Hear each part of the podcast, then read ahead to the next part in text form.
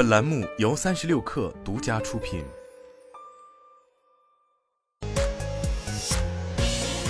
网罗新商业领域全天最热消息，欢迎收听快讯不联播，我是金盛。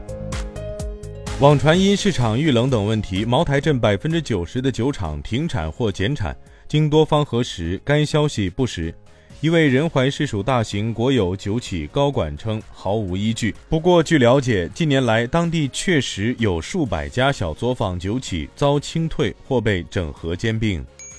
三十六氪获悉，日前阿里智能信息事业群自研的夸克大模型已通过备案，将陆续在通识、健康、创作等领域升级内容产品与智能工具，并落地一系列 AIGC 创新应用。据报道，苹果计划在印度每年生产超过五千万部 iPhone，将占全球 iPhone 产量的四分之一。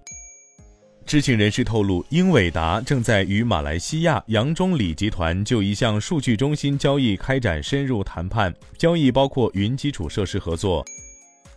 三十六氪获悉，据苹果公司官网显示，Apple Music 国区上调订阅价格，学生订阅价格上涨每月一元至六元。个人订阅价格上涨每月一元至十一元，家庭订阅价格上涨每月一元至十七元。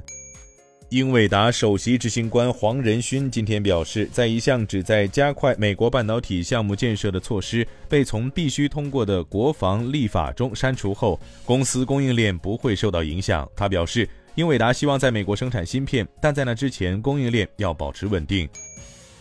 联合国粮农组织将2023年全球小麦产量最新预报数上调了约200万吨至7.87亿吨，但仍比2022年水平低2.1%。其中，俄罗斯和土耳其的最新官方数据显示，小麦单产好于预期，是本月环比上调的主要原因。以上就是今天的全部内容，咱们下周见。